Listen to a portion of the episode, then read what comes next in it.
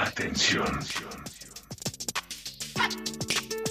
Estás ingresando a un espacio interactivo de comunicación política y social, con enfoque centrado en Montevideo y perspectiva nacional e internacional. La invitación es a que nos acompañes a compartir una hora de noticias, entrevistas, comentarios, análisis y opiniones. Un encare distinto para tu información, comprometido, tomando partido por la vida y nuestra gente.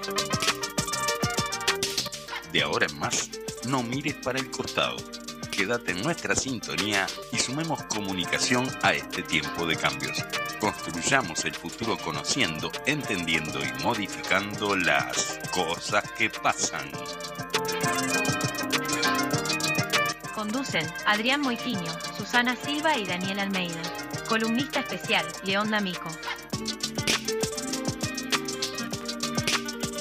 Muy buenos días, audiencia. ¿Qué tal? ¿Cómo están? Bienvenidos a este programa número 13 de CQP, cosas que pasan en Montevideo y un poco más. Como ya dijimos, el 13 es el número preferido de todos los, De todos nosotros. de todos los integrantes de este equipo, por lo tanto, no hay ningún problema con, con eso. ¿Cómo estás, Adrián? Buen muy día. bien, muy bien. Buenos días, audiencia. Buenos días, Daniel.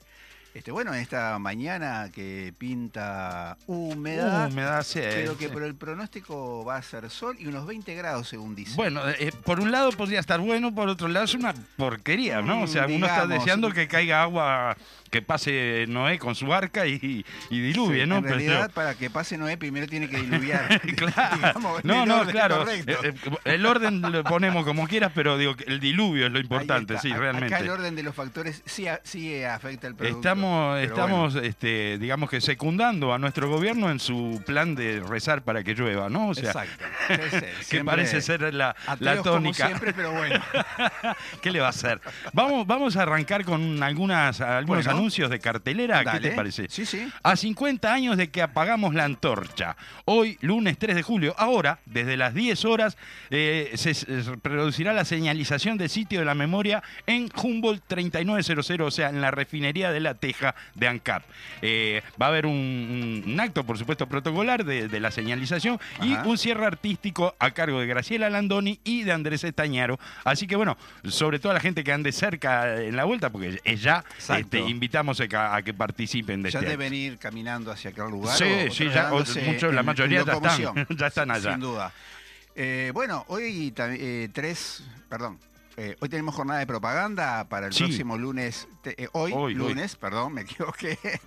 Habías arrancado bien, dijiste hoy. Había arrancado con emoción y bueno, va- vamos de vuelta. Ahí va. Jornada de propaganda hoy este, a las 18.30 horas en el Pastel Arena, Joaquín Artigas 3826, Ujú. hacia el tercer Congreso del Pueblo. Es el lema y la construcción del Uruguay del futuro convoca la intersocial Bueno, como, como siempre digo, estas actividades, como decíamos eh, con la compañera, incluso que nos estuvo contando acerca de esto, que son abiertas, que vecinos, vecinas que, que quieran participar pueden hacerlo. Así Pueden que llevar bueno, temáticas para discutir, Exactamente, parte de la, sí. de la intersocial, bueno, los aportes que ellos entiendan de las problemáticas que hoy se viven en. Montevideo y en el Uruguay también. Así que Así bueno, que ahí este- en el, en el Pastel Arena, por la zona del Cerrito, Joaquín Exacto. Artigas, Artigas 3826, a las seis y media de la tarde, entonces estamos todas y todos En la convocados. perspectiva de esos contenidos hacia el tercer Congreso del Pueblo. Muy bien. A 50 años de la huelga general, debatimos el pasado para construir el futuro. Mañana, martes 4 de julio, a las 18.30, en la sala Corchea, en Soriano 1243. Participan Mar- Marcelo Abdala, Federico Kramerman y Fernando Ferreira. Organizan el Frente de Trabajadores en Lucha, Coparte, Agremiarte y Sala Corchea. Así que mañana se dará esta especie de mesa redonda, este debate eh, sobre el pasado para construir el futuro a 50 años de la huelga general. Sala Corchea, Soriano 1243, si no me equivoco, debe ser a la altura de Selman Michelini o, o Gutiérrez Ruiz, por ahí. Ajá. Siempre en el marco de mantener la memoria, ¿no? Exactamente, Parte de lo que venimos conversando en los programas anteriores. Bien. Bueno, Daniel, ¿y qué tenés para contarnos hoy? Bueno, mira, el tema es así. Hoy es el primer programa de julio, ¿verdad? Exacto. Bueno, desde hace ya unos cuantos años, este mes se produce una catarata de bromas, de memes, este, incluso en los días previos, antes que arranque el mes nomás, que juegan con la asociación del nombre del mes con el de alguna conocida figura y la colocan en situaciones distintas que dan determinadas características supuestamente al mes. Fundamentalmente, está claro, lo vemos todos los días. La figura que se utiliza es el cantante Julio Iglesias. Exacto. Todos los memes o el Ajá. 90% de los memes que refieren a esto de Julio tienen que ver con Julio Iglesias. Pero, por ejemplo, hace unos días también se anunció que Julio viene de golpe y se mostraba la caída que protagonizó el expresidente Sanguinetti al intentar subir al estrado de, de la conferencia de prensa que dio con los otros expresidentes y el actual mandatario eh, acerca del aniversario número 50 del comienzo de la dictadura en Uruguay. Eh, así que bueno. Desde que Julio se asoma, Julio viene con heladas, Julio no pinta, no pinta bien, viene con aumentos, Julio sigue seco, hasta bueno, hasta que pasa volando y finalmente Julio se nos va. En mayor o menor medida estamos bombardeados por este tipo de publicaciones y mensajes que son eh, en las redes básicamente, son mensajes de humor. Ajá. Pero bueno, lo que sí no es nada habitual es que esto se haga en radio. A ver, A ver, contanos. Obvio, claro, en radio no, no se ven memes de este tipo. porque Justamente no se ve. Eh, Seguramente es ese el gran problema, ¿no? Porque se trata de humor gráfico, humor visual, este, y tiene poca o, o ninguna gracia intentar hacerlo hablado. Exacto. Yo calculo que ese debe haber sido el principal obstáculo con que se topó nuestro equipo creativo cuando se les ocurrió romper con lo establecido. Intentaron hacer memes de Julio radiales. Ah, Un desastre. flauta, no bueno. funcionó, obviamente, no, no lo lograron. Terminaron escribiéndonos este guion que asocian de alguna forma a la fecha de hoy con algunas noticias y que en principio lo titularon 3 de julio. 3 de julio. Sí. eh, bueno, y en así que- parte, a ver cómo es. lo- eh, bueno, la, la idea es que en esta parte, en función de cómo se titula cada noticia, la audiencia debería tratar de visualizar en su mente una imagen de algún Julio conocido Ajá. que mostrara lo que se describe en ese título. Realmente un bochorno, realmente digo, eh, es para pedir disculpas a la audiencia por tener que, que emitir esto al aire, o sea, que la gente se tenga que imaginar la imagen, es muy loco, así que bueno, pero la verdad es lo que tenemos para hacer el programa hoy, así que es lo que Vaya- vamos a hacer. con eso. Disculpas de verdad a la audiencia, pero está, las cosas que pasan, ¿no? O sea, es así. Así que bueno, también aclaramos que debido a los justos reclamos del sector femenino del equipo creativo, el segmento al final terminó llamándose 2 de julio, no 3. 2 de julio y una de Julia. Así que, bueno, este, esta, esta sería hoy la, la consigna. Así que bueno, ¿qué te parece si voy con la primera? dale. A ver qué, a ver qué imagen se logran imaginar sobre esto. El título es La seguridad de Julio es muy pobre. Yo qué sé, imagínenlo, a ver qué, se les ocurre pensar sobre eso. Eh, la noticia en realidad dice que a pesar de que en la exposición de motivos de la rendición de cuentas que ingresó este viernes al Parlamento se plantea que la seguridad ciudadana y la defensa nacional han sido una de las prioridades de esta administración y de que informan sobre cifras récord de personas privadas de libertad, llegando a casi 14.500 al cierre de 2022, no se destinan fondos para programas de prevención y represión de delitos. Caramba. Tampoco para cárceles, ni para salud mental y condiciones laborales de policías. Se aumentan, eso sí, las penas para los homicidios y para las asociaciones delictivas, también las competencias de la policía y los plazos para las escuchas telefónicas. O sea, todo esto en un marco en que la seguridad viene comprometida, viene complicada. Venimos de la interpelación al ministro, Sin donde duda. no resultó apoyado, y se habla de cifras récord en las cárceles, entonces no se destinan fondos para mejorar estas cuestiones, este, y sí se aumentan las penas, lo que seguramente contribuye a que haya más reclusos, entonces, que se supere estas cifras récord. Habrá también, sí, un refuerzo salarial y compensaciones salariales, pero solo para los jerarcas policiales. Una parte importante del articulado del Ministerio del Interior está destinado a esos efectos, con compensaciones especiales para las que se establecen decenas de millones de pesos se planteó que estas partidas se resignan del programa de prevención y represión del delito. O sea que en este sentido no se destinan fondos adicionales, ni se crean programas, ni se establecen propuestas, tampoco para cárceles. Por otra parte, no se plantean partidas para la compra de equipamiento, para los policías, ni para las instalaciones en las que trabajan o se alojan. O sea, no hay ningún refuerzo económico o artículo destinado a la atención tampoco de la salud mental de los policías. Un tema que preocupa bastante a los sindicatos policiales fundamentalmente y, y a la sociedad entera. También se prevén nuevas atribuciones para el ministro. Tanto la Dirección Nacional de Identificación Civil como la Dirección de Migraciones dejan de depender de la Dirección de la Policía Nacional y pasan a depender directamente del ministro del Interior. Por otra parte, el ministro podrá otorgar al personal de la Jefatura de Policía de Montevideo el uso y goce de propiedades que son del ministerio con destino a casa habitación. Es decir, podrá entregar el ministro viviendas, casas para que vivan los policías de esta jefatura de Montevideo allí. Bueno, estas son más o menos las novedades Bastante porque peculiar, la seguridad la seguridad de Julio está muy pobre, la verdad Sí, que sí. la verdad que sí, Este, bueno. Viene viene muy Este- mala, muy mala la cosa. ¿Vamos a la otra? Dale. Bueno, a- para que la gente se lo imagine. A Las ver. vacaciones de julio vienen movidas. Ah, mira, sí. Caramba. Desde el sector turístico y desde la cultura se denuncian los graves perjuicios que provoca el cambio de fecha de las vacaciones de invierno. Recuerde que Sí, sí, Era- ¿no? dos veces las movieron. La- la- las hicieron Claro. de tres semanas, la- después ah, las la tiraron a pusimos dos, las adelantaron. cambiamos, sí. entonces Se generó movió alguna- para todos lados. Igual hoy se ve mucho menos gente circulando en la Claro, calle, ¿no? y Para sí. hacer el, el- el lunes de hoy.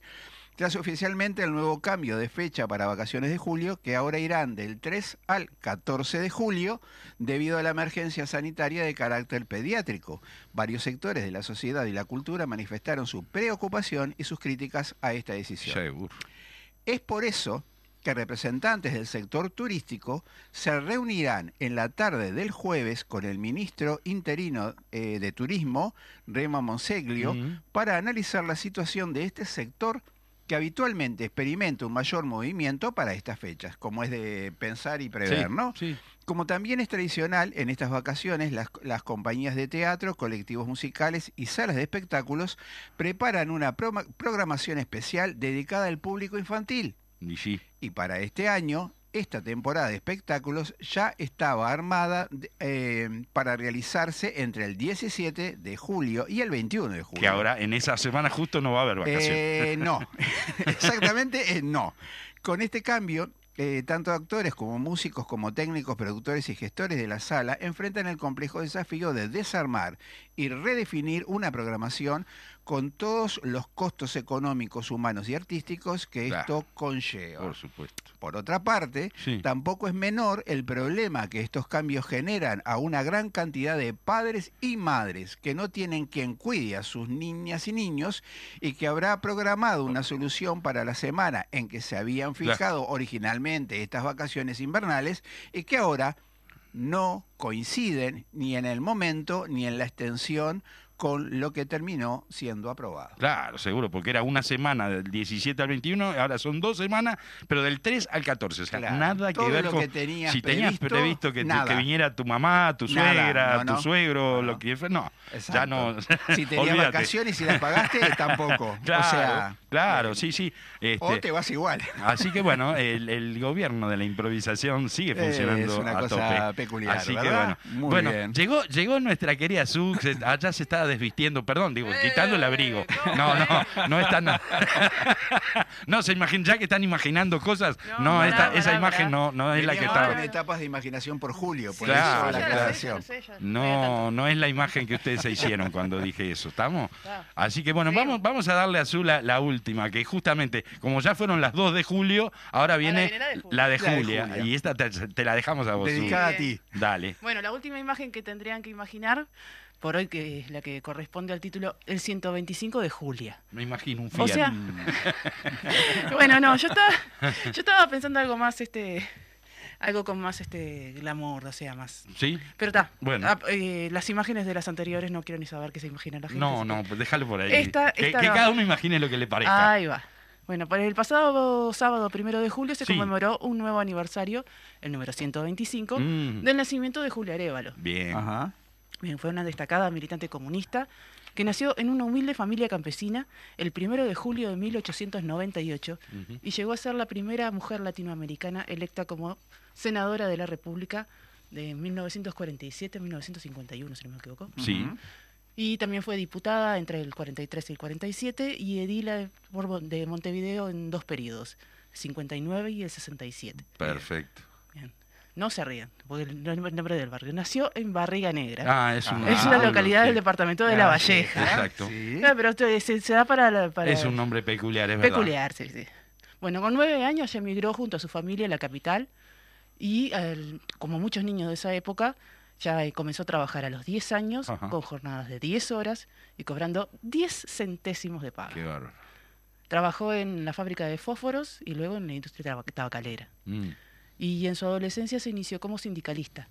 En 1920 integró el grupo de fundadores del Partido Comunista del Uruguay Es verdad. y dedicó su vida a la lucha política y social, contribuyendo a la organización de los asalariados rurales y defendiendo los derechos de las mujeres que se encontraban en condiciones de extrema explotación. Por supuesto. Después, como parlamentaria, trabajó en proyectos de ley que consagraban los derechos de las mujeres trabajadoras también. Ujú. La protección del trabajo femenino, la maternidad, la equiparación salarial, la jubilación de empleadas domésticas, entre otros temas. Y su atención siempre estuvo centrada en lograr la justicia social. Claro. Bien. Fue destacada militante solidaria con la República Española durante la Guerra Civil, combatiendo el fascismo y denunciando a los golpistas al mando de Franco. Por ello, fue camarada y amiga personal de Dolores Ibarruri, la La, pasionaria. la conocida y famosa pasionaria, La ¿verdad? conocemos como la pasionaria. También integró el movimiento intercontinental de mujeres que combatieron al fascismo durante la Segunda Guerra Mundial y en 1945 participó de la fundación de la Federación Internacional Democrática de Mujeres. Bien.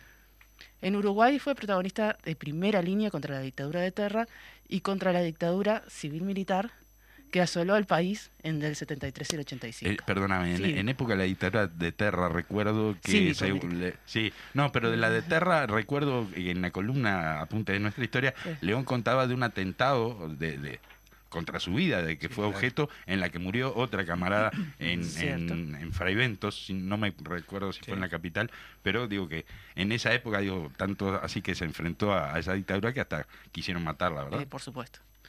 Bueno, se casó y formó una familia numerosa, siendo madre de seis hijos. Y Julia Orea fue reconocida por su firmeza y compromiso en el, en el terreno político y por su ternura en los ámbitos familiares y de amigos. Falleció el 18 de agosto de 1985, pocos meses después de recuperada la democracia por la que tanto había luchado. Perfecto, bueno, así entonces cerramos esta, Sí. esta bochornosa columna con esta gran, con La esta verdad- linda semblanza de nuestra La verdad, camarada vamos a esperar más de nuestro, nuestro equipo Eh, creativo. para las siempre esperamos semanas. más, Sí, pero bueno, ellos, más, pero viste bueno. cómo es. Así que A bueno, veces se bueno puede, a no, veces no. ¿les parece si nos vamos rápidamente ya para cerrar esta primera parte? Y saludamos a Fede Lima, Ah, con él, que entonces, ¿cómo no estás? sería posible. saluda desde de la cabina y bueno, y le mandamos entonces a la a columna a- grabada hoy de nuevo, apunte de nuestra historia a cargo del popular León D'Amico.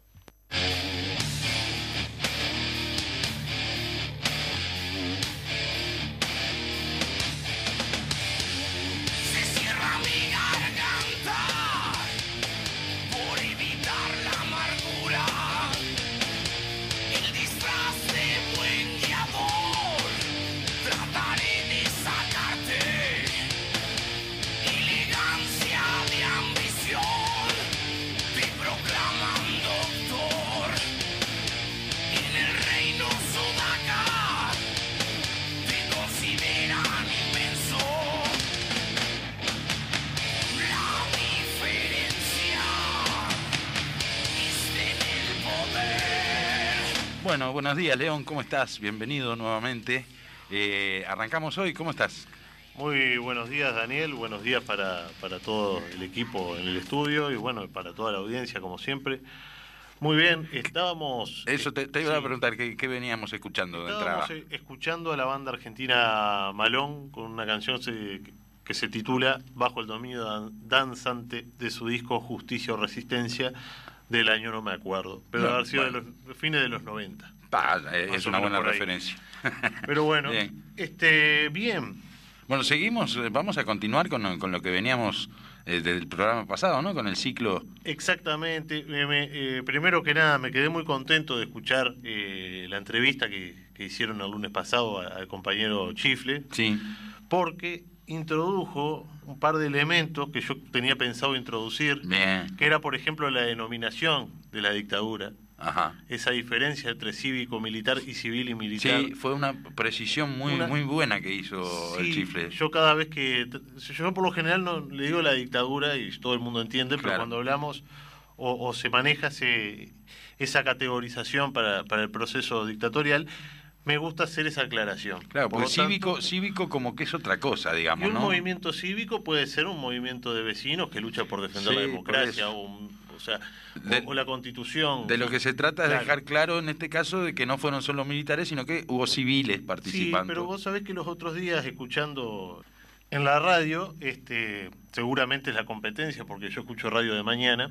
Claro, pero Eh, tenés que escuchar el- el- Sí. No, no, los lunes eh, entre las 10 y las 11, este, como Bien. siempre escuchando... Cosas no, que pasan. No toquen nada. Ah, perdón. no, hablando en serio, escuchando, eh, creo que era o Magdalena Broquetas o Baña Marcarián que hacían la precisión, o pudo haber sido de Masi, porque los escuché. Escuché mucha gente hablando de Sí, del esos tema días estos fueron, días, fue tema. pero que hacían la precisión que cuando se empezó a hablar de cívico-militar, Mm, era porque se venía hablando anteriormente de dictadura militar. Claro, Y sí, la sí, incorporación del término cívico, si bien ahora lo estamos tratando de cambiar por civil, claro. venía a mostrar la participación de civiles. Sí, sí, intentaba, Bien. claro, sí, sí, van en el mismo sentido. Claro, pero claro. era también la, de- la autodenominación de la propia dictadura como un, un proceso Sí, cívico-militar. exacto. Haciendo esa precisión, que ya nos llevó casi tres minutos, Ah, eh, seguimos con el tema que habíamos dejado como abierto el, el programa anterior, que es sobre, yo, yo lo titulé como en busca de la base social de la dictadura, Ajá. porque nosotros tenemos que entender que todo proceso político, sí. del tipo que sea, tiene que tener una base social que lo sustente, Claro, si no, porque no si no tiene una base sí. social que lo sustente, no puede... eh, Permanecer, por la, por, por la sola fuerza de las armas no, eh, no, no se ha sostenido ningún gobierno en el mundo, está por, claro. por solo la fuerza de las armas. Entonces, este, por eso también dejábamos, hablábamos el programa anterior, que esa, e- esa idea que nosotros manejamos como que, o que se maneja a veces desde, desde la izquierda, Mm. de que la huelga general hizo que este, la dictadura naciera eh, huérfana de, de- de apoyo popular, Claro. es, bueno, no, no es tan no es, no es tan así del todo. Lo no, que fue, sí- no fue una, orf- una orfandad total, por lo menos. no, sin duda, porque habían sectores eh, de la población que no, no sé si apoyaba, pero tampoco veían con malos ojos. Seguramente Sobre habría todo- algún porcentaje de apoyo. Sí, sí, eso se y, puede y ver. otro gran porcentaje de indiferencia, digo, ¿no? Sí, eso se puede ver. Hay que leerlo con, con varias. Con mucho cuidado, pero los resultados del plebiscito de- de- de- del 80, donde hay un Seguro. 43% más o menos que vota por eh, la propuesta de la Eh, constitución de, de los militares. Pero bueno, eso por eso hay que verlo con Y ya, cuidado. y ya después de un- avanzada la Sí, dictadura, ¿no? o sea sí. que en un principio incluso seguramente pudiera haber sido mayor el, el apoyo. Y seguramente. Además, en el proceso que venimos, este, pudo, pudo haber sido visto con buenos ojos por alguna por una parte de la población. Pero lo que sí es cierto que hizo la huelga general, que dicho sea de paso, fue la única acción de rechazo Claro. al golpe, Sí. La única acción concreta, porque sí. después el Partido Nacional y el Frente Amplio sacan una Más declaración. allá de, ahí va, de declaraciones, digo, Sí, hechos pero la acción completa, claro. eh, concreta, ¿quién- ¿quiénes este, se salen? Bueno, en realidad no salen a la calle hasta el 9, pero Claro. que se, se ponen a defender la democracia son los eh, trabajadores organizados. Junto, perdóname, pero digo, junto Con- con, el con la- movimiento estudiantil. Con la FEU, Exacto. sí, y con otros este, grupos gremiales, llamémoslo. Sí, sí. Pero bueno, entonces, esta búsqueda de generar una base social sólida, Ujú. porque precisa poder llevar adelante sus proyectos sin tener este, oposición. Claro. Entonces, esta, esta disputa se viene generando desde fines de los 50 con los sindicatos amarillos o los sindicatos que se, se autodenominaban democráticos. Ajá, ajá. Nosotros cuando leamos eh, de los 60 algo que se autodenomina democrático, por lo general tiende a- al fascismo. Exacto. Este, y se da esa disputa que es rápidamente derrotada eh, por los sindicatos clasistas, que Sí. eran la mayoría, y que los propios trabajadores elegían democráticamente este, a sus representantes. Pero en la huelga, la huelga se dan como tres, eh, tres momentos, habla Álvaro Rico en 15 días que estremecieron al Uruguay, Mm. que en los mismos 15 días hay como tres momentos, el primero de, de diálogo, desde este, con aquello que hablábamos de las negociaciones que se daban con Volentini, Sí, sí. con los dirigentes sindicales, tratando de llegar a algún acuerdo, y ahí hay una anécdota muy, muy jocosa de un dirigente sindical de Pailana en Paysandú, que cuando lo llevan al cuartel, va al cuartel a, a hablar con el, no sé si era el general o Sí. qué, de ese momento, este le plantea, el general le plantea a, a- a este dirigente que hagan un plebiscito donde los trabajadores definan democráticamente si quieren seguir o no con la huelga. Ah, muy bien. Y este, este aquí que este compañero le contesta con mucho gusto, pero con una condición, que ustedes hagan lo mismo. Claro. Y dice que lo sacaron rápidamente para afuera. Después se lo llevaron unos años preso. Claro, plebiscitame tu Pero, gobierno. no, pero eso se llevó, se dice que se llevó adelante alguna, en algunas fábricas y ganaba el, Sí, eh, ampliamente el, el seguir. Por- con la huelga. Pero hay como ese primer momento dialoguista, que dura Claro. dos, dos o tres días nomás, Claro. para pasar a un proceso eh, de progresivo endurecimiento represivo que va entre el 9 y el 4, el 9 de junio, el 29 de junio, perdón, Sí. y el 4 de julio, donde se rompen los diálogos, se decreta la disolución de la CNT y empiezan los desalojos. Sí, sí. Aquello que el chifle también mencionaba de que se desalojaba y volvían a, ocupar y que los milicos no entendían cómo no acataban las órdenes que ellos les habían impartido. Y, y empiezan los, los despidos, las Exactamente, y se da en este periodo, en esta segunda etapa, la militarización de los trabajadores de ANCAP este, y la posibilidad de la destitución sin sumario y el despido sin Sí, indemnización. Y en la tercera etapa, que ya es la final, de- del, del, del- hasta el Del 5. de- del 5 al, al 11 de julio, la consolidación de la tendencia represiva. Y bueno, y ahí tenemos la el Sí, el periodo de cilindro. captura eh, de los dirigentes, el cilindro, las detenciones, la represión, teniendo su punto más álgido el 9 de julio Claro. en la eh, famosa marcha de las 5 de la tarde. Pero, dice eh, Rodolfo Porrini, que desde el golpe se produjo un ambicioso intento de dominar y destruir al movimiento sindical, al tiempo que cooptar, hegemonizar, se pregunta, sus bases sociales, las amplias, movilizadas y mayoritariamente urbanas clases trabajadoras y populares. Ajá. En esto que hablábamos al principio, la dictadura precisaba tener Sí, sí, sí.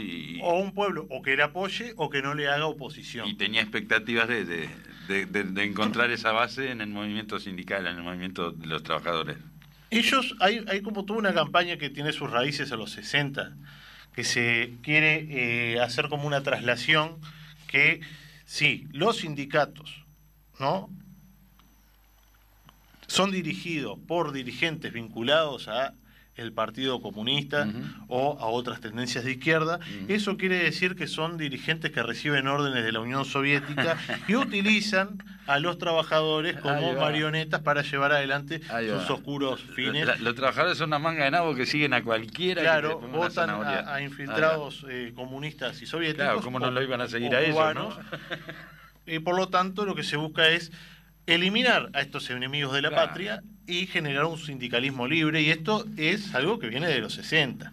La dictadura propone. Es no entender nada también, ¿no? De lo que es el movimiento sindical, ¿eh? Claro, a ver, eh, eh, hubo experiencia de sindicatos amarillos. Sí, claro, pero... Y en los sindicatos amarillos entraban los compañeros y lo ter- terminaban dándole vuelta el, Claro. el sindicato. Pero bueno, si, si nos ponemos a hablar de casos concretos se nos iría muy largo. Sí, sí. Pero entonces en este afán de crear este, este sindicalismo democrático, Entre comillas. es bastante complicado, un sindicalismo democrático en una dictadura Sí. recién estrenada, a dos semanas de levantada la huelga, el 25 de julio, el ministro del Interior, el coronel Néstor Bolentini, organiza una reunión con los sindicatos amarillos que quedaban, que eran muy poquitos. Sí. y Hay una foto del Popular, de las pocas ediciones que tuvo el Popular después de eso, Ajá. donde muestran la foto de la sala Verdi y eran 20.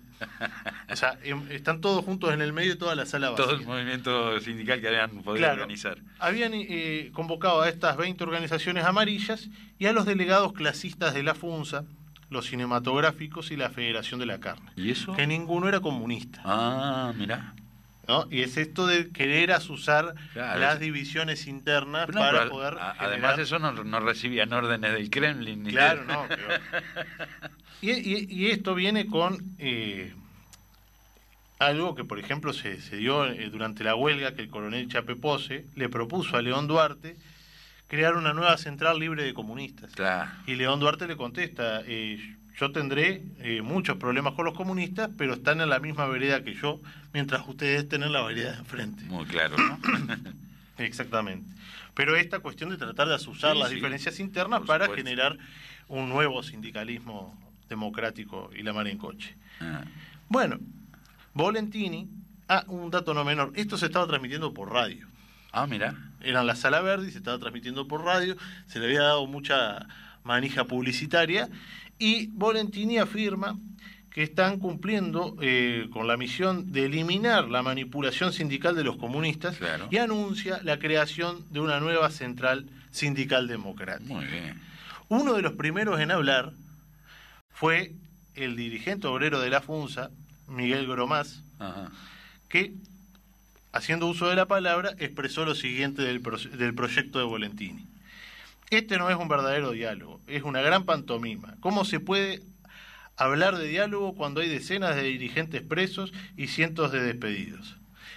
Y clarifica a esta hermosa iniciativa como este es un proyecto para carneros y guampudos. Dice que antes de Y todo eso transmitido en directo por que radio. just- que- Muchas gracias, Valentini, por la Claro, transmisión. no, pero que este, oportunamente, eh, justo antes de pronunciar esta última frase, Le ponen cortaron. música clásica en eh, la radio. Pero. Pero bueno, no es el único intento. Esto, por supuesto, fracasó rotundamente, esta idea de poder generar eh, un sindicalismo libre y traer tendencias clasistas, no marxistas, Claro. este, para que se sumen al proyecto dictatorial. Vemos que no tuvo ningún éxito, pero esto no quita que la dictadura no siguió Sí, claro. buscando la forma de generar, cooptar a toda ese, esa base social de, que Nunca, los... nunca lo llegó a lograr significativamente, por lo menos. No, no, nunca lo llegó a lograr y el, mar- el Lo que sí lograron viene- fue de, de- de clandestina la CNT, de- Claro. dirigentes presos, toda esa parte funcionó bastante bien. Recordemos, eh, la CNT cuando levanta la huelga llama a emprender nueva fa- una nueva fase de resistencia y de lucha. Sí, claro. Y creo que vamos a ver el lunes que viene con, eh, cómo estos intentos de generar un sindicalismo Distinto. sí, Llamémosle. distinto, un- sindicalismo con peculiaridades Ahí uruguayas, eh, fracasó una y otra vez por la acción de los trabajadores este, afiliados a la CNT. Muy bueno, va a estar buenísimo entonces. Bueno, gracias. León, como siempre, nos encontramos el Hasta el próximo, próximo lunes. lunes.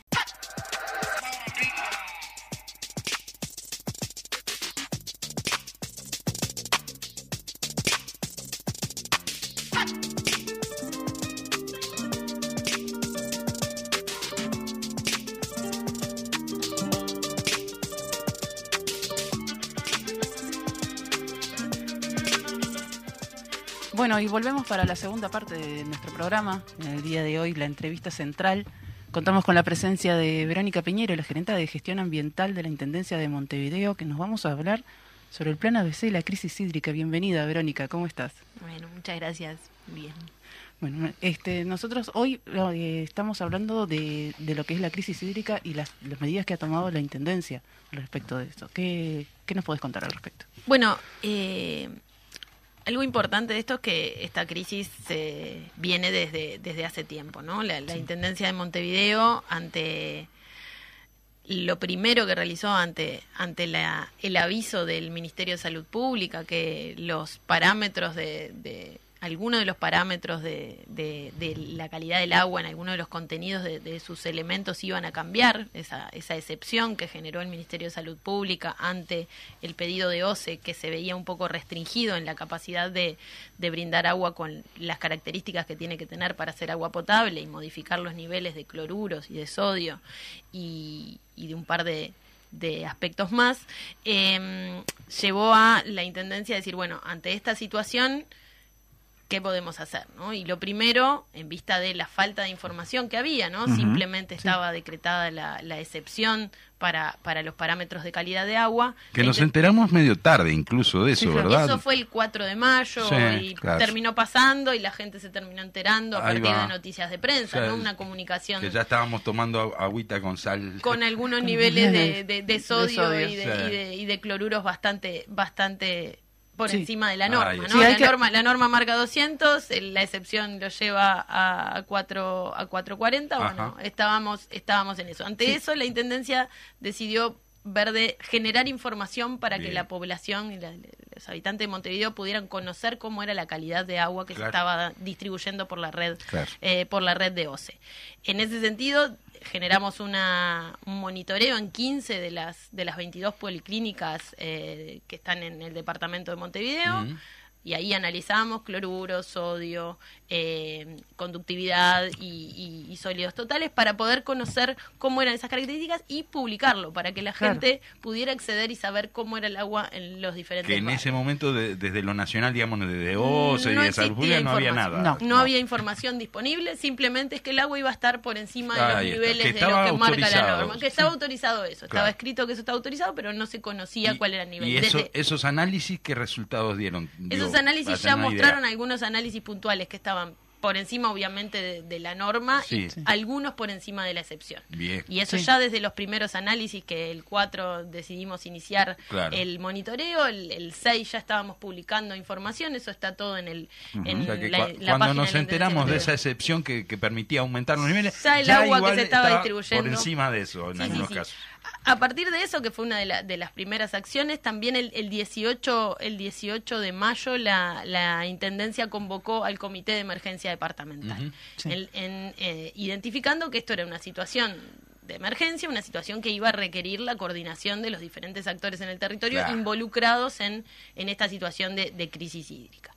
Ahí se convocó, sumando a, a los actores que ya integran ese comité, a OCE y a URSEA en el entendido de que son los eh, actores clave, OCE para Claro, poder brindar Obvio. información acerca de la situación y URSEA cómo estaba viendo la situación de calidad.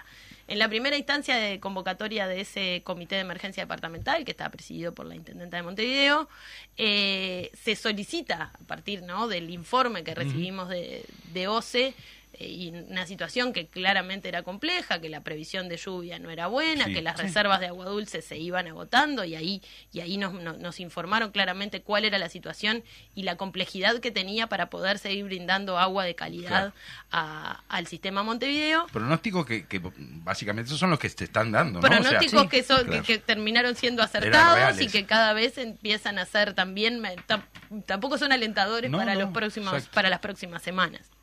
Eso se, eso se concretó y en esa instancia del primer comité de emergencia departamental, la Intendencia, ante el informe, Mm. eh, plantea la posibilidad de declarar la situación de alerta Claro. a nivel del departamento, Sí, por una situación de agotamiento de fuentes de agua para potabilizar Sí. y un futuro que era incierto en torno a Y- y las lluvias, a recuperar las reservas. Poco promisorio. Y ¿verdad? poco promisorio porque la incertidumbre era grande de en qué momento iba a llover para que las Claro. eh, reservas de agua volvieran a estar en su cantidad necesaria para poder asegurar la calidad del agua potable que se brindaba Bien. a la población de Montevideo. El gobierno nacional no, no fue conteste a ese, a ese pedido, ¿verdad? Ese pedido solo contó con el acompañamiento de la Junta Departamental de Montevideo y la Administración Nacional de Educación Pública, ENEP, los dos delegados que entendieron que había que, que acompañar esa Claro. declaración de alerta para Claro. también poder desplegar en el territorio las capacidades. Exacto, ¿no? no es ¿Qué solo por- esto, por no? decir, Claro. "Ah, vamos a El- estar alerta", El ¿no? marco, el marco de, de- del SINAE, de, la, de, la, de los comités de emergencia departamentales, permiten a las instituciones de desplegar otras acciones Sí, y tener un más- marco, más un marco más- más ágil para poder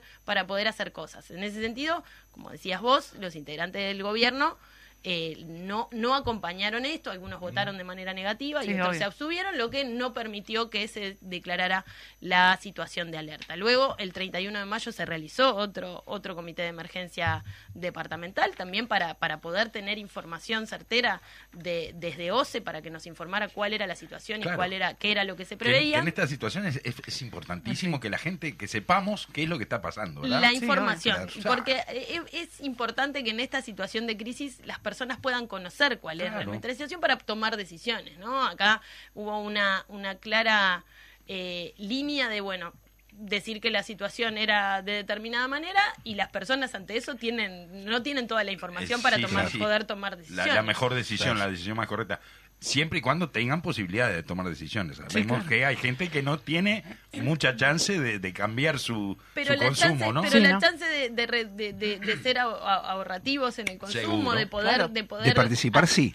de participar sí, de, de ser de ser conscientes de que estábamos en un momento complejo en cuanto a la disponibilidad de cantidad de agua Claro. y ahora estamos en un en un- Sí. una situación bastante más compleja de cantidad de agua, ya no hablamos No de calidad, ¿no? sí.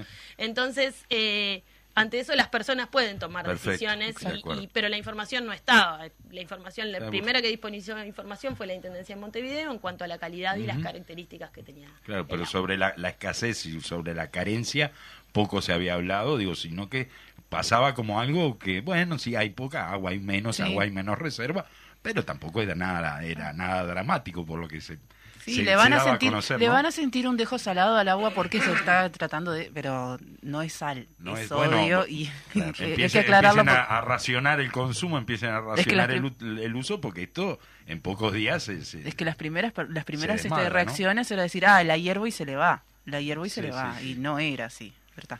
Así que bueno, perdona Verónica esta, esta No, no, interrupción. para nada, Segui- conver- seguimos. conversemos, conversemos. la- la sobre esto. eh, Seguimos que sos la que sabe. No, no, pero el, el- a, a partir de, bueno, como yo les decía, ¿no? A partir del 4 de mayo, ese decreto de, de cambiar los niveles de sodio y cloruros y sólidos totales y conductividad, eh, llevó también a, bueno, llevó esta cuestión de ver y monitorear cuál era la calidad del agua. Claro.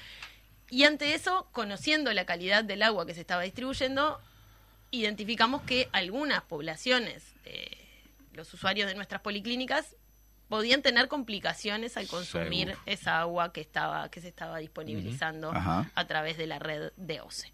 Ante eso, otra de las medidas que desplegó la Intendencia de Montevideo es apoyar al acceso a la agua embotellada para el consumo Claro. Sí. eh, a distintas poblaciones Claro. que se atienden en eh, las policlínicas de Montevideo. Eso En- era hiper- ahí hipertensos, Ahí está. eh, niños de, de 0 a 6 meses que Ajá. consumen, Sí, lactantes. que, que lactantes que consumen complemento, Claro. Claro. embarazadas con hipertensión.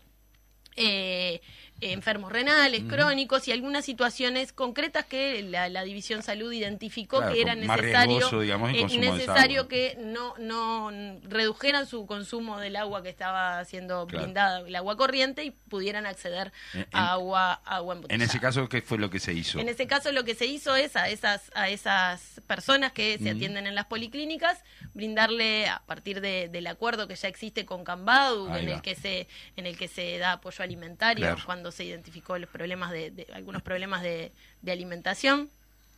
Sumamos esta, esta línea de darle eh, el transferirle el dinero a, a- a cada persona a través de su cédula para poder acceder a dos bidones de 6 litros por semana. Eh, Era con, con receta médica, Eh, digamos. sería ¿no? como eh, esta- Claro. va- iba a la policlínica la persona, el, el médico decía sí, tiene que, tiene que tenerlo y ya se le brindaba a través de la cédula para que pudiera retirarlo en los comercios de Cambado. Al inicio lo hicimos a través del retiro directo en la, en la policlínica porque implementar este Sí, sistema lleva un Sí, lleva un tiempo, claro. Eh, pero después sí ahora ya está funcionando y de hecho si en algunos lugares hay algunos problemas también hay un Sí, claro. está reco- está ahí tenemos agua en las policlínicas algunas policlínicas para Claro, brindarle claro, a, por- a por si se le va, complica en hay el- en el supermercado una o la situación concreta de acceso Perfecto. de acceso al agua embotellada Muy bien. Una respuesta que había que organizar, ¿no? Vos recién lo planteabas, ¿no? Que había que organizar, que no había experiencia previa, por lo menos eh, de lo que se no conoce. había experiencia previa pero la intendencia pudo tiene hacer. herramientas en las que puede Exacto. aprovechar y dirigir hacia esto eso también en, el, en, la, en la cuestión de de,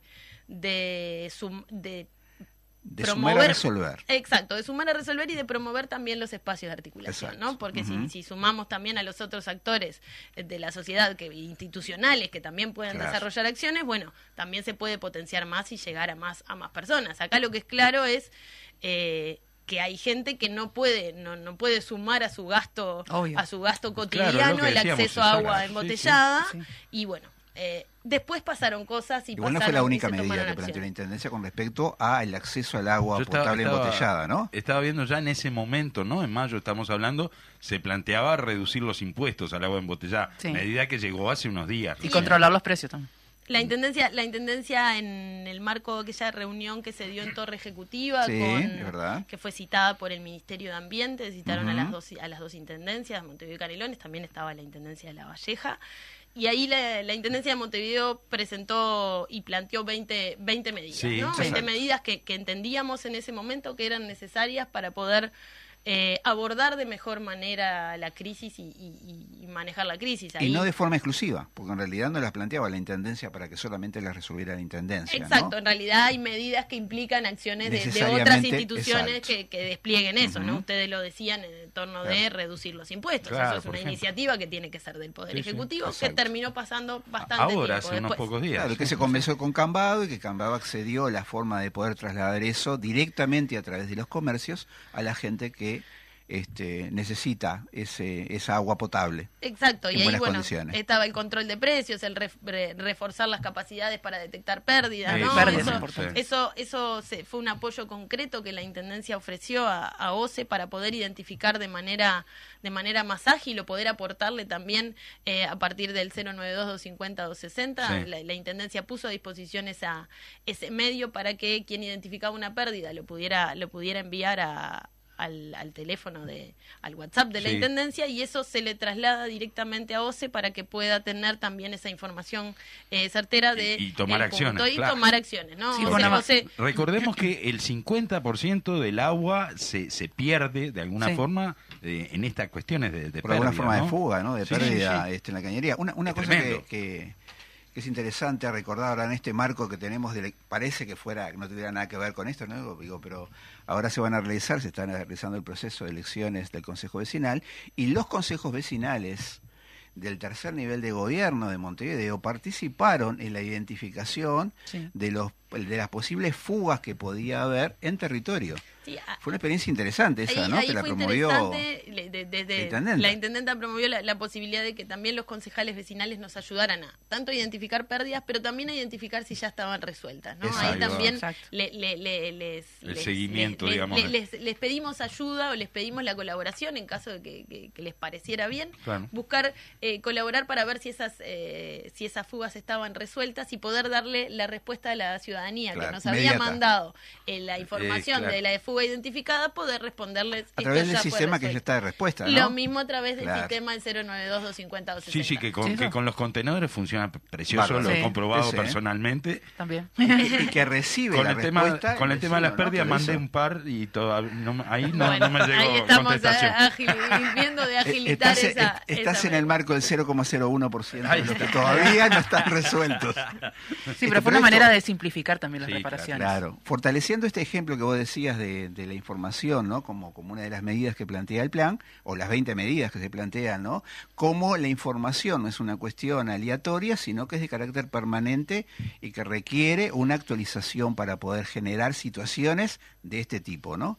El otro elemento que, que vos planteabas también, lo primero que se hizo fue acordar con los organismos que específicamente trabajan con los temas este, de emergencia y la participación de la gente para poder construir planes en común. Digo esto, ¿por, por qué señalo esto? Porque se han dicho tantas cosas y tan, tan este, eh, distractoras, Sí. ¿no? Que, que nos olvidamos que en el 2019 se declara la crisis a nivel este, territorial del problema hídrico, o sea que esto se sabía desde antes, que Montevideo queda excluido de la situación de crisis y por lo tanto hay un conjunto de medidas que como gobierno departamental no puede tomar en conjunto con las medidas de carácter nacional, digo, porque en realidad esto no es una cuestión de la Intendencia versus el Estado, sino que en realidad es una cuestión de Estado donde los distintos este, las, distin- las distintas este, ámbitos de responsabilidad aplican los mecanismos que tienen. Sí, exacto. A ver, ta- también ahí va, vos lo, vos lo, lo traías ahora también, eh, la, la declaración de crisis eh, de crisis hídrica o de emergencia para emergencia agropecuaria Ajá. se dio antes de fin de año en, en el Parlamento se declaró esa emergencia agropecuaria. Eso desató un montón de ayudas, Claro. un, set de ayudas para la, la producción Sí. que eran muy importantes. Montevideo también generó a partir de, de enero, Pero sobre bueno, viste que de lo- enero. los productores son una cosa y la gente normal es otra. Pero, ¿no? pero, pero en realidad la, la- la idea es también poder apoyar, ¿no? Montevideo, Claro. en, su, en su área rural, eh, tiene Claro. un montón de productores, pequeños productores, familiares. y- Que abastece Montevideo. que abastecen. Montevideo y abastecen, abastecen el mercado interno Mm, exacto. de una manera muy importante. Y ahí también la Intendencia, ya desde el 24 de enero, realizó y desplegó algunas medidas concretas, ¿no? Eh, sol- eh, ver cómo se preparaban lo- los sistemas de acumulación de agua que tiene cada claro, productor claro. para poder acumular agua en caso de la llegada de lluvias. Eso no se dio demasiado, pero, pero están preparados para eso. Se le aportaron eh, insumos para la salida de esto, ¿no? Esto es semillas, eh, algunos eh, aportes de, en fe- cuestiones para fertilizantes, para poder, a partir de la seca tan profunda Sí. que Sí. hubo, eh, poder recuperarse de eso y también la, la exoneración de la tasa general a los productores Ah. familiares por durante 2023, ¿no? Bien. Algunas pequeñas ayudas que eh, entendió la Intendencia de Montevideo tenía que también brindar en el marco de una, de una sequía que, que se profundizaba Sí, cada sí, vez. sí, sí. No, yo me refería básicamente a que desde el gobierno, digo, sí se, sí se declaró la emergencia agropecuaria, pero bueno, para el consumo de la gente parece que no, no iba a pasar nada, iba a estar todo bárbaro. Pero No, y además que iba a ser solo para los grandes productores, los productores familiares estaban como medio, este, me- me- manejate un poquito más como, como puedas. sí. Por eso, por eso la, la, la necesidad y identificamos apoyo la la- el, apoyo de la Intendencia para, para poder apoyar apoyar a, a los productores familiares. Sí, sí, sí. Bien. Seguíamos con, con, con las medidas estas que vos planteabas, digo, que, que la Intendencia las empezó a implementar en lo que a ella le, co- le tocaba inmediatamente y que exacto. algunas se vienen, a- al final vienen dando razón a- al pedido, pero con, con dilatorias, digamos, ¿no? Se pierde tiempo. Sí, ahí como, como mencionábamos, la- la- las 20 medidas que se plantearon en, en Torre Ejecutiva eh, en esa reunión obviamente no implicaban solo acciones de la Intendencia de Montevideo, Exacto. ¿no? La. Intendencia podía, podía apoyar, pero alguna de ellas, por ejemplo, revisar la tarifa de OCE para, para Claro. exonerar a los sectores más vulnerables o buscar a determinada cantidad de consumo que eso se exonerara, eso no, ha, no ha pasado y no hay, No. Y, y no por el hay contrario, perspectiva que, de que, que- suceda. Claro, que los grandes consumidores, al, al contrario, digo, eh, aumentaran esa tarifa, digamos. Sí, sí. eh, Por eso, herramientas Repartir, para eso, claro. herramientas para eso eh, económicas no y financieras hay Sí, para sí, poder para poder generar mecanismos que, que controlen eso. Siempre pensando en, en que en una situación en la que la cantidad de agua es un problema, ver de qué manera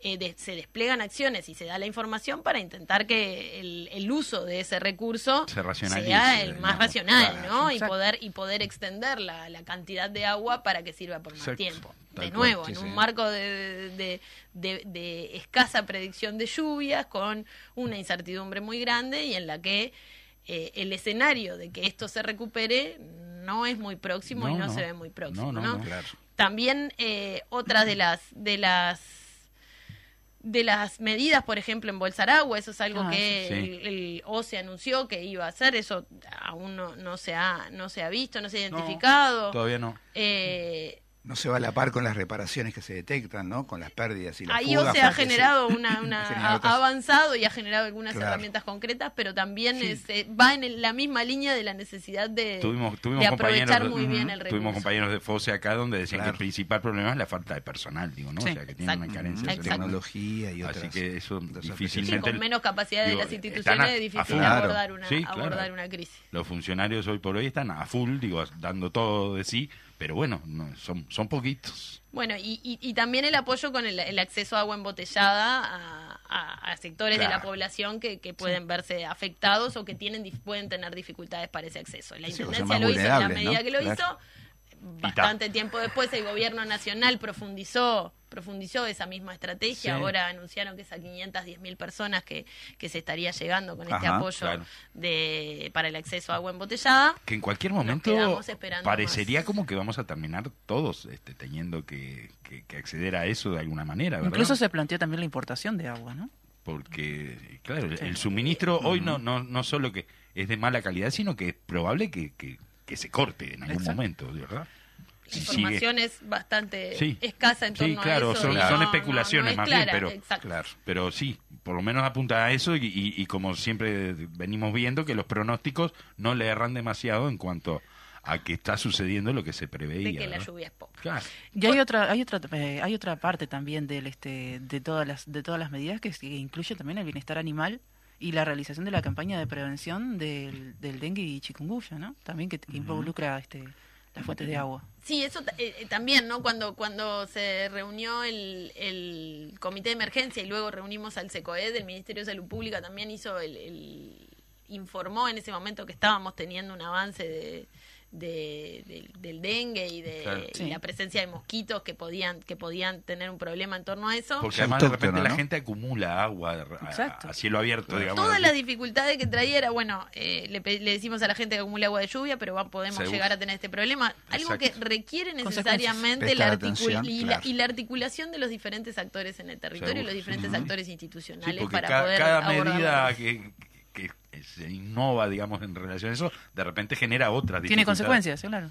Sí, sí, una situación muy compleja de crisis que sumaba totalmente. otras cosas más además de, La complejiza. El, el- también otra otra cosa que hizo la Intendencia de Montevideo fue permitir el- la venta en Montevideo de agua embotellada proveniente de otros departamentos, Mm. Ah. ¿no? Que tuviera habilitación en su propio departamento. Eso Claro. es una cuestión que se hizo por 60 días, ahora se va a extender, Ajá. pero en vista de que podía faltar el agua embotellada en Montevideo y la producción de agua no podía dar abasto, Hemos eh, visto marcas de agua de repente que, no, conocíamos. que no vemos comúnmente. Es también, esa entonces la, la- esa fue la medida, la medida Bien. concreta que la, Intendencia de Montevideo permitió la venta en Montevideo de Ajá. agua embotelladas, de aguas de mesa, que tuvieran, que su- estuvieran en autorizadas en su, en su departamento. Perfecto. Perfecto. Eso Bueno, también llevó bueno. a desplegar también mayor mayor esfuerzo en controlar Eh, la calidad vos. de esas. de Seguro, esas ¿no? aguas. eso no, no lo tenía y, y de repente comentábamos con amigas, amigos, eh, vos están vendiendo aguas de marcas raras que no las conocemos. ¿De dónde habrá salido? Decíamos. Mirá, mirá qué Pero interesante, digo, empezaron, ¿no? Claro. empezaron a sumarse al mercado otras Bien, aguas embotelladas. buena. La de intendencia aguas de mesa. Controla. Exacto. Quédense Buenísimo. tranquilos que la intendencia controla. Claro, no, no, sí, pero viste que a veces hay, hay cosas que No, no, escapan la de control. intendencia que sea. controla. Existe no, el, el no pasa contrabando, eso. existe la que- intendencia de Montevideo no pasa eso. Y, Bueno, en cuanto, y en cuanto al bienestar animal que, que mencionabas, eh, lo que lo que hicimos y, y estamos haciendo es llevar agua a los refugios de, de animales, agua agua que proviene de un- un- uno de los pozos que, que la intendencia tiene, que tiene una calidad una calidad adecuada para poder brindarle a los animales y bueno lo que se está haciendo es llevarle semanalmente para que puedan para que puedan darle a los animales, ya que algunos pueden tener problemas por el consumo de agua que puede ser. Perfecto. Bueno, Vero, lamentablemente nos estamos quedando sin tiempo, así que este por hoy vamos a, a ir cerrando. Digo, ¿algún mensaje que quieras dejar como, como final de, de esta, de esta entrevista? ¿Algo de, de perspectiva, no sé, de, o de recomendaciones? Lo que se te ocurra.